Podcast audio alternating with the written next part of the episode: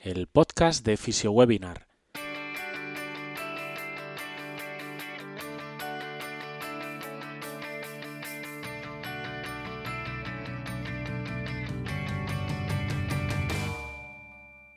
Bienvenidos al podcast de FisioWebinar, un espacio de charlas, entrevistas y actualizaciones para todos los fisioterapeutas.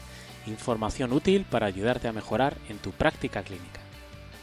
Antes de comenzar, échale un vistazo a nuestra web, fisiowebinar.com, un portal de formación online para fisioterapeutas basado en seminarios online de diferentes contenidos. Accede a la plataforma por tan solo 10 euros al mes.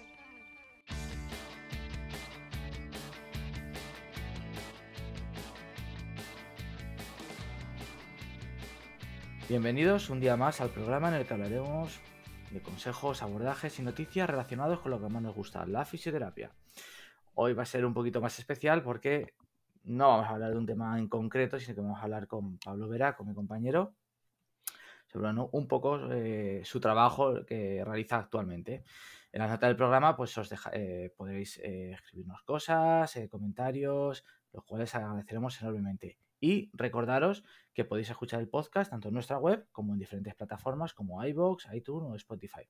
Y como siempre, bueno, pues si nos queréis dejar un me gusta, os lo agradeceremos enormemente. Bueno, quiero saludar a Pablo. ¿Qué tal, Pablo? ¿Cómo estamos? Hola, David.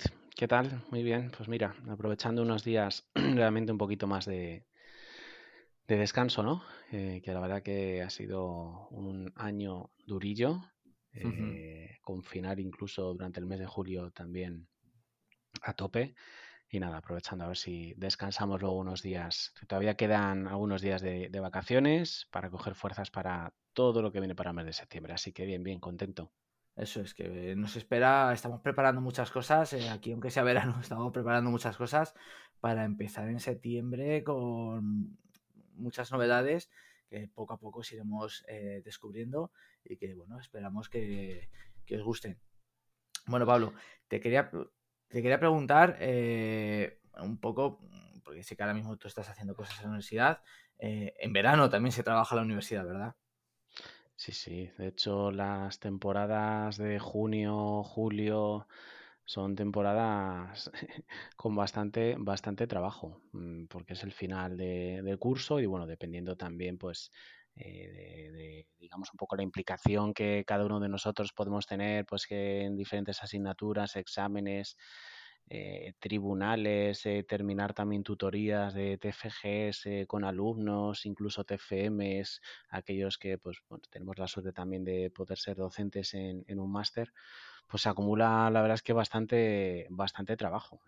Así que ha sido pues mes de julio eh, bastante, bastante movidito. ¿eh? En mi caso, por ejemplo, pues me ha tocado impartir docencia en, la parte final de un máster, pues obviamente hablando de la parte de, ejercicio, que se suele dejar nuevamente para el final, examen del máster, eh, participación en diferentes tipos de tribunales, o sea, que es que hay trabajo y muchísimo, muchísimo trabajo en, a nivel universitario en estos, en estos meses. Y además sé que has estado acabando un trabajo fin de máster, ¿verdad? Sí, sí, sí, en realidad, bueno, pues dentro de mis labores, pues yo sigo siendo también estudiante. Y, bueno, pues uno de los eh, proyectos en donde he estado trabajando ha sido ni más ni menos pues un proyecto de investigación, un estudio piloto que bueno, puedo dar algún poquito de detalle. Eh, háblanos, háblanos, que sé que es muy interesante. A mí me interesa mucho además también.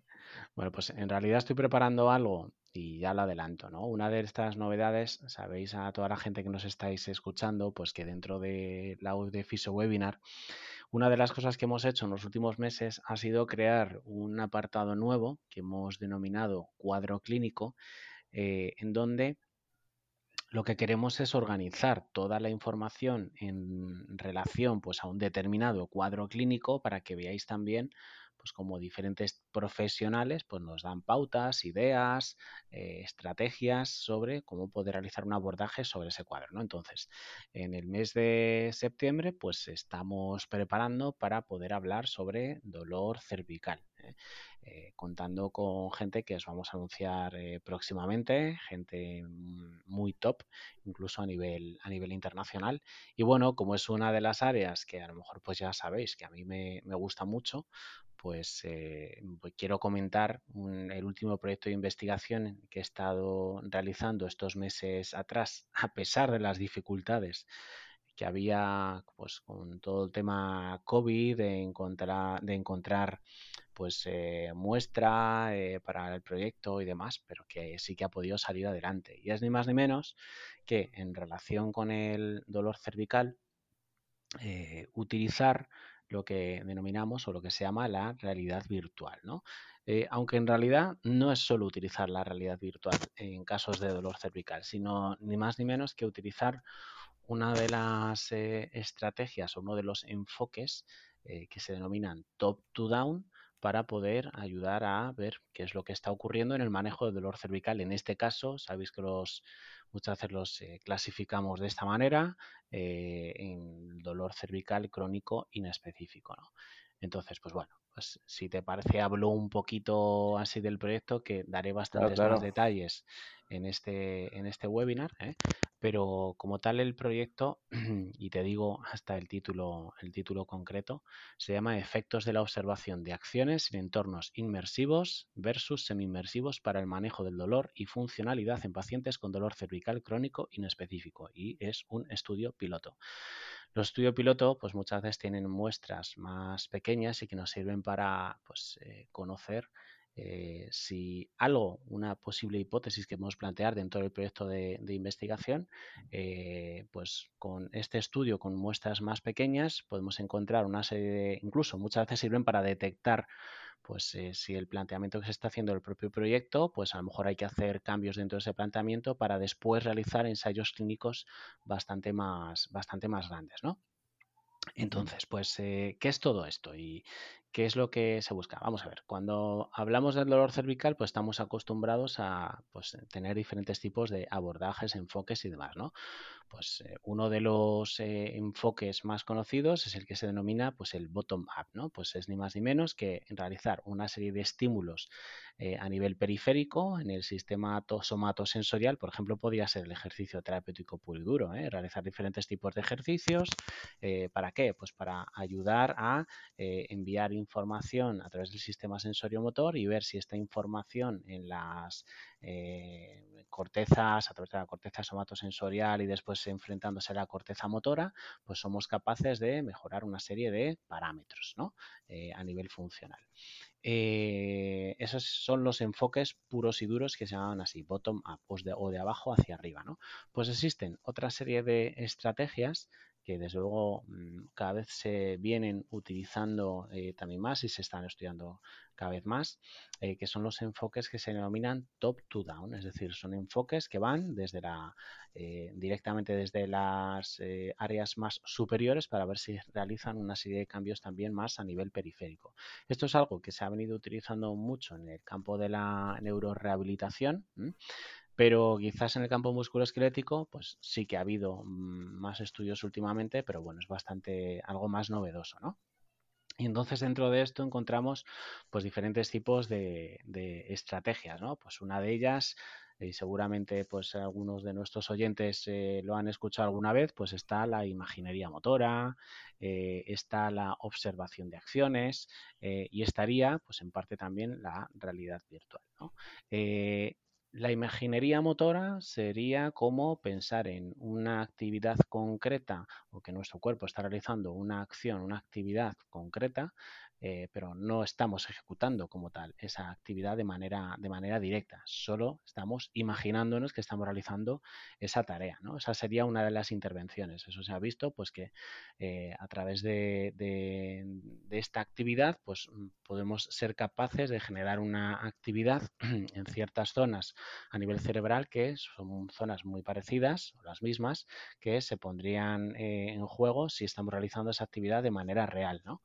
Eh, por otro lado, pues tenemos la parte de observación de acciones, que es pues, ni más ni menos que eh, enfrentar a una persona a una pantalla en donde esta persona no realiza ninguna acción y sin embargo está viendo un vídeo de otra persona o bien ella misma, que esto son muchas variables las que se tienen en cuenta en este tipo de proyectos, que está realizando pues una serie de movimientos. Entonces, pues por eh, las neuronas eh, espejo, que pues bueno, ya explicaremos un poquito más en, detalle, eh, también lo que está ocurriendo es que pues estamos generando esos grados de activación a nivel cerebral, pues que pueden generar una serie de, cambios también, ¿no? Eso es, es, lo que llamamos un entorno o la observación de acciones realizada en un entorno semi-inmersivo.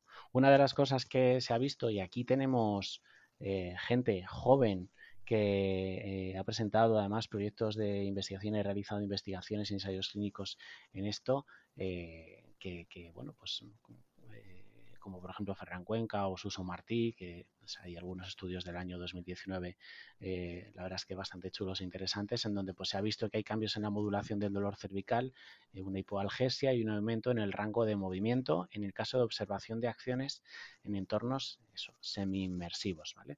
Pero la mayoría de las veces lo que estaban utilizando es ni más ni menos que una observación de acciones viendo un avatar en tercera persona, es decir, ver a otra persona desde fuera eh, cómo realizaba diferentes tipos de movimientos cervicales. Y fíjate, solo con ver eso, la gente mejoraba en su dolor y en su rango de movimiento. Curioso.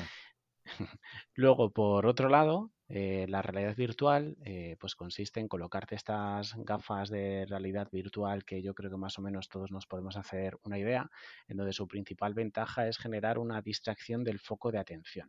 Entonces, ¿qué es lo que ocurre? Pues que a nivel propioceptivo, si yo veo que en un entorno real, es decir, en, mi día a día, pues mi cuerpo sabe que si yo voy a flexionar la cabeza hasta tantos grados a partir de ahí algunas veces me duele, pues parece que incluso el tener esa referencia pues puede ser un factor limitante, ¿no? Y parece que el colocarnos unas gafas, en algunas personas lo que hemos visto es que llevándolos a un entorno virtual o realizando una serie de actividades diferentes que puedan resultar incluso pues eh, divertidas, pues la persona es capaz de mejorar sus rangos de movimiento y disminuir también su percepción del dolor. Y esto se ha visto sobre todo eh, en aquellas personas que tienen mayores valores de kinesiofobia. La realidad virtual se la denomina entorno inmersivo. ¿Por qué? Pues porque eh, estamos dentro de ese entorno virtual eh, que nos permite interactuar de diferentes tipos de, maneras. Entonces, ¿qué es lo que había ocurrido hasta ahora y por qué se planteó este proyecto? Pues eh, lo que había ocurrido es que hasta ahora nunca como tal, o no habíamos encontrado el, mm, qué es lo que ocurre si realizamos observación de acciones eh, utilizando pues, unas gafas de realidad virtual, es decir, en un entorno inmersivo y además en primera persona. Es decir, en vez de ver cómo otra persona está realizando ese movimiento, nosotros lo que hicimos fue grabar con una cámara como si la tuviéramos en, la, frente, como si fuéramos nosotros mismos los que están realizando el movimiento en todos los planos. Eh, esto ya enseñaré vídeos eh, después y un poco todo el protocolo que, se siguió. ¿eh? e hicimos esto con las gafas de realidad virtual, e hicimos esto también como observación de acciones, porque hasta ahora sobre todo se habían realizado de nuevo observación de acciones en tercera persona. No se había hecho mm, el observar una imagen como si yo fuera la persona que está realizando este movimiento. En ninguno de los casos hubo movimientos. Y bueno, pues la verdad es que los resultados que hemos, que hemos tenido pues nos han dado valores importantes desde luego a tener en cuenta, que ya comentaré, ¿eh? y también nos han dejado otra serie de cuestiones, dudas, planteamientos, que desde luego nos van a hacer mejorar y plantearnos también futuras, futuras investigaciones. Así que bueno, no sé si más o menos ha, quedado claro, porque en realidad lo que hicimos fue coger a los participantes y, pues bueno, eh, de una forma aleatorizada, dividirlos en dos grupos, unos que realizaban el grupo, eh, lo que es la observación de acciones a través de una eh, modalidad semi-inmersiva y otra a través de una, el otro grupo a través de una modalidad eh, inmersiva. Y a partir de ahí, tanto antes como después, se realizaron una serie de mediciones, eh, tanto a nivel de dolor como de funcionalidad, que ya explicaré también cómo, se puede hacer. Y luego al final, pues comparamos. y bueno, la verdad es que contentos con el resultado y sobre todo contentos de ver que este tipo de estrategias en ciertos momentos y a nivel clínico y mm, las gafas que estamos hablando no son gafas que supongan un coste mm, brutal. Es decir, sabemos que hay gafas de realidad virtual que pueden superar los 1.000 euros, ¿no? Pero aquí estamos hablando de unas gafas que valen 20 euros a las cuales se puede acoplar un móvil eh, y a través de una aplicación el mismo vídeo que estamos utilizando eh, para la observación de acciones en una pantalla, eh, mm, desdoblarlo y utilizarlo para que se pueda meter dentro de las gafas de, realidad virtual y utilizarlo en ese entorno inmersivo. Que ya digo que daré más detalles un poquito más en el mes de septiembre en la, en la presentación.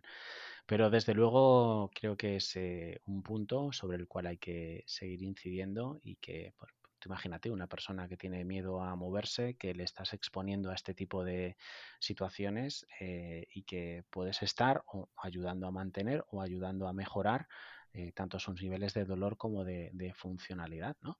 Obviamente, tiene que ser terapias coadyuvantes, ¿eh? pero desde luego nos dan muchas posibilidades a nivel de fisioterapia. Claro. Hombre, yo creo que es muy importante porque a veces pensamos, guau, de realidad virtual, esto es una inversión, esto es demasiado dinero para lo que mejor lo, lo, que vaya luego a utilizarlo, pero sabiendo que a nivel de costes no es muy caro, que los resultados parecen ser bastante buenos y, que lo podemos llevar al día a día, que al final eso muchas veces pensamos en esas realidades virtuales como, puf, eso, eso yo no lo puedo aplicar en mi día a día. Sí que se puede llegar a aplicar en el día a día y lógicamente pues conseguir esos beneficios. Por lo tanto, yo creo que es algo que es el presente y futuro de la fisioterapia a la de temas de realidad virtual, porque vamos, es que es el día a día y eso, y se ven que los resultados están siendo muy buenos. Así que yo creo que es interesante ver todo esto y no verlo como algo del futuro, sino pues eso, que hoy mismo se puede empezar a aplicar porque, porque eh, eso, a nivel clínico incluso. Es que digo que yo cuando hablo a veces con algún oficio, no, eso es imposible aplicarlo en el día a día. Ya vemos, ya vemos que no, que sí que se puede. No, no, es, eh, date cuenta aquí, aquí la intervención, para que te das una idea, fue de cinco minutos. Claro, O sea, fueron cinco minutos.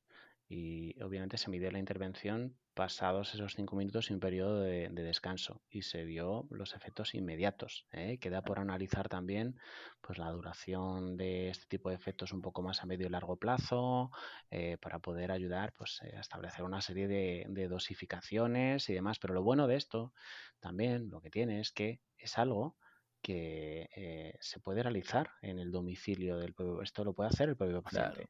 Claro. claro sin necesidad de, eh, pues eso, grandes aparatologías ni, ni, ni, ni, nada. Entonces, tenemos otro recurso de eh, autogestión que se le puede proporcionar también al paciente para eso. Obviamente, no todos los pacientes se van a beneficiar de tema de realidad virtual porque hay varios componentes, pues que ya comentaré, pues la distancia eh, entre los ojos, el componente a lo mejor de que una persona se pueda marear o no, pero lo que lo bueno del tema de observación de acciones eh, dentro de un entorno inmersivo es que no nos estamos moviendo nosotros en ese entorno. Es decir, lo único que hacemos es no mover, por ejemplo, aquí la columna cervical y solo ver una imagen. Es una sensación extraña, rara, porque el cuerpo quiere moverse, ¿vale? Parece que somos nosotros los que eh, es una sensación rara de no me muevo, pero sin embargo estoy viendo una persona que se está moviendo, ¿no?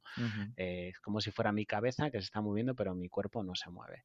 Y bueno, pues queríamos ver qué es lo que eh, ocurría en todo esto y bueno, pues ya os presentaré los, resultados, pero desde luego es que es súper interesante. A mí que las nuevas tecnologías me encantan y que pues obviamente el tema del dolor musculoesquelético también me gusta, pues qué mejor que haber combinado todas estas cosas y hay mucho todavía que se puede analizar. ¿eh? Ya veréis la cantidad de conclusiones y de, de, ideas que pueden surgir también a partir de, pues por ejemplo, un estudio piloto pequeñito como este que, se terminó en el mes de, el mes de junio. ¿eh? Bueno, pues yo creo que con ganas ya nos has dejado con ganas de ver lo que nos vas a presentar en septiembre. Eh, así que bueno, yo creo que por hoy no, no vamos a alargar mucho más el podcast. Eh, creo que es un tema muy interesante, como os he dicho, y bueno, pues eso. En septiembre estaremos expectantes ¿no? de lo que nos vas a presentar. Así que, nada, Pablo, pues agradecerte que nos hayas contado un poco pues, lo que has estado trabajando este tiempo, que sé de buena mano que te ha llevado mucho, mucho trabajo. Así que, bueno, pues me alegro que todo ese, ese trabajo, bueno, pues luego se vea reflejado en, en unos grandes resultados. Así que, bueno, pues eh, nada, por ahí finalizamos. Os damos las gracias por haber estado, pues bueno, escuchándonos eh, un ratito. Y nada, ya sabéis que si queréis seguir, pues bueno, actualizándose, viendo webinars, casos clínicos, videoblog, bueno, pues podéis suscribiros a nuestra plataforma y tendréis acceso a todo, 10 euros al mes. Así que tenéis mucho material ahí para poder eh, estar actualizados. Y nada, os esperamos próximamente en un nuevo podcast de Fisio Webinar. Un saludo a todos. Buena semana, hasta luego.